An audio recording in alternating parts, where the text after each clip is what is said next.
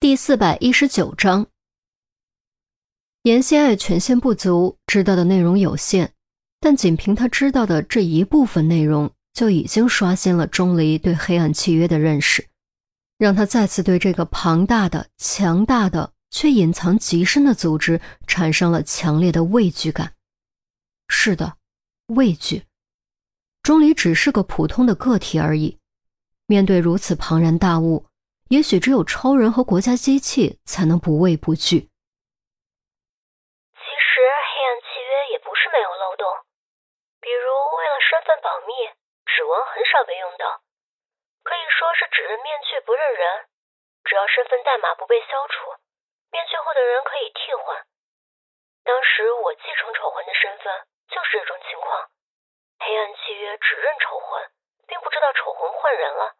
也不知道我的真实身份，你一定觉得这样很蠢，对不对？万一被意图打击组织的人替换身份，岂不是很危险？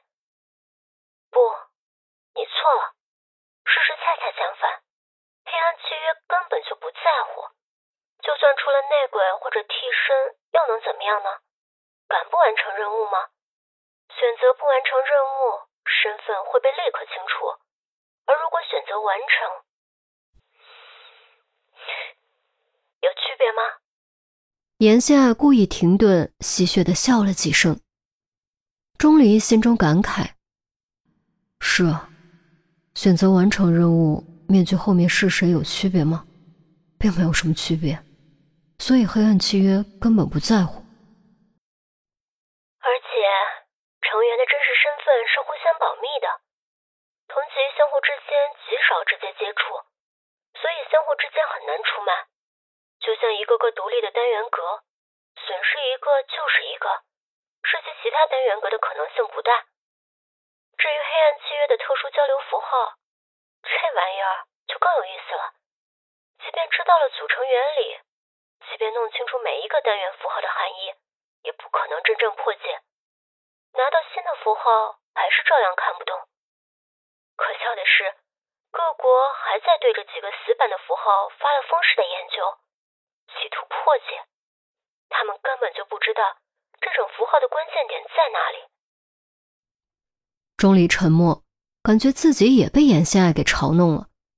自从从孔玉德手中拿回父亲的笔记本，他就在坚持不懈思考研究，企图破解，却不料严心爱居然说出了这样一番话。严心爱不可能胡说，既然他这么说了，那么就一定是真的。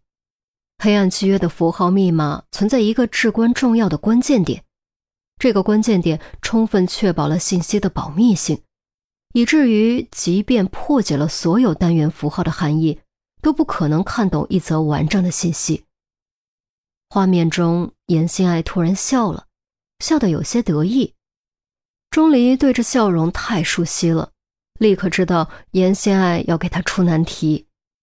果然，严心爱笑眯眯地说：“直接把原理、含义和关键点告诉你，也不是不可以，但那就太没意思了。我们来打个赌，怎么样？我已经说的够多了，也留下了足够的信息。如果你能顺利破解黑暗契约的符号密码，我下次就再给你一个惊喜。”话锋一转，严心爱摊开手做无奈状。如果你不能，那就没办法喽。不过我的钟离哥应该不会那么笨吧？你一定能破解的，对不对？我会破解的。钟离一瞬不瞬盯着屏幕，语气斩钉截铁，也不知道究竟是对严心爱说，还是在对自己说。画面中，严心爱居然料定了钟离的反应。这就对嘛，这才是我无所不能的钟离哥。恍惚间，钟离有种正在和严心爱视频对话的错觉，于是他顺着感觉说：“我爸的事情，你究竟知道多少？现在可以告诉我了吧？”也不知道究竟是巧合，还是严心爱真的料事如神。他居然真的回答了，而且时间卡的几乎完美。至于钟叔叔的事情，我只知道他的失踪的确和黑暗契约有关。他似乎在调查黑幻蝶，也就是黑暗契约的头号人物。黑幻蝶这个代号不属于一个人，也是一代代传承的。凡是坐上那个位置的人，不论男女，都叫黑幻蝶。严心爱收起笑容，重新变得认真起来。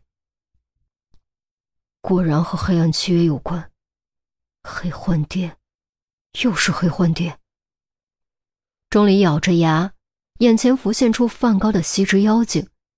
现在那幅画的赝品就挂在他的卧室，而那画中的女子就是当时的黑幻蝶。哎呀，我爸回来了，就说到这儿吧，记得多照顾我爸，我这个不孝女对不起他。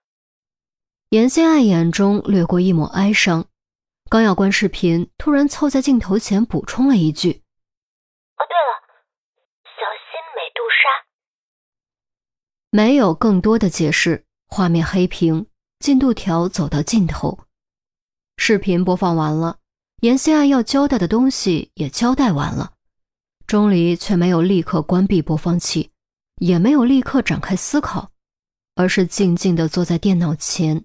发呆，没错，就是发呆。视频中严心爱言笑晏晏的样子，和玻璃墙后面大肚子的样子交替浮现，一时间就让钟离有种时空错乱的感觉，分不清究竟哪个才是真正的严心爱。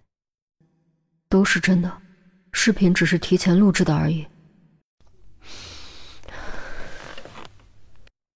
理智迅速给出答案，同时也将钟离从发呆中强行扯了出来。该死的理智！钟离咬牙切齿，用力一拳砸在桌上，然后才深吸口气，收敛情绪，将 U 盘安全弹出，小心翼翼藏了起来。这个 U 盘他是不会给任何人的，无关责任，只是一种个人情感的寄托。用老一辈的话说，就是留个念想。钟离清理浏览记录，关闭笔记本电脑，洗了把脸，将自己扔在床上。他开始回顾严心爱透露给他的信息，并进行梳理和思考。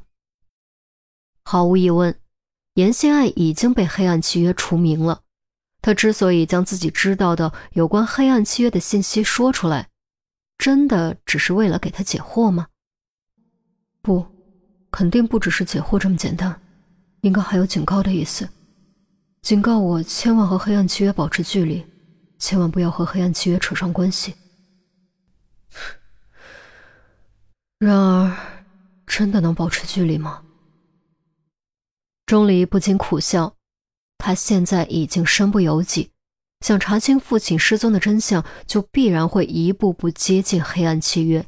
一步步接近那个庞大、凶险、极具毁灭性的大漩涡，而且几个有关黑暗契约的案子查下来，若说完全没有惊动黑暗契约的上层人物，他自己都觉得不可能。那莫名其妙从门缝里塞进来的几个信封，说不定就和黑暗契约有关。既然已经无法置身事外，那就必须尽可能增加自己手中的筹码。这样才能尽可能占据主动，而最佳的途径就是黑暗契约的符号密码。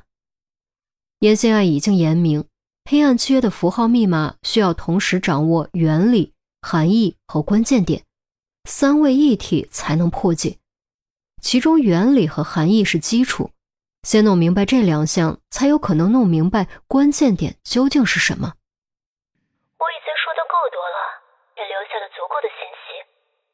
如果你能顺利破解黑暗契约的符号密码，我下次就再给你一个惊喜。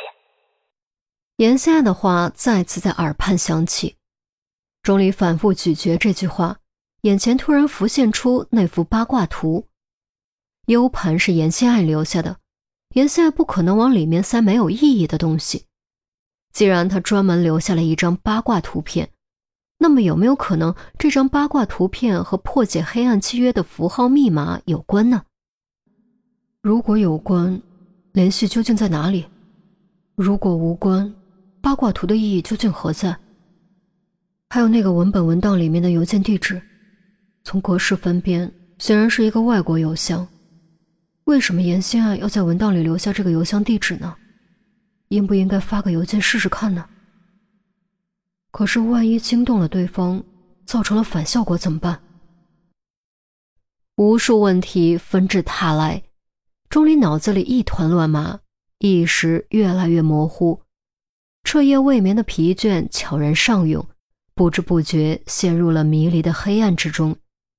这一觉注定是不安稳的。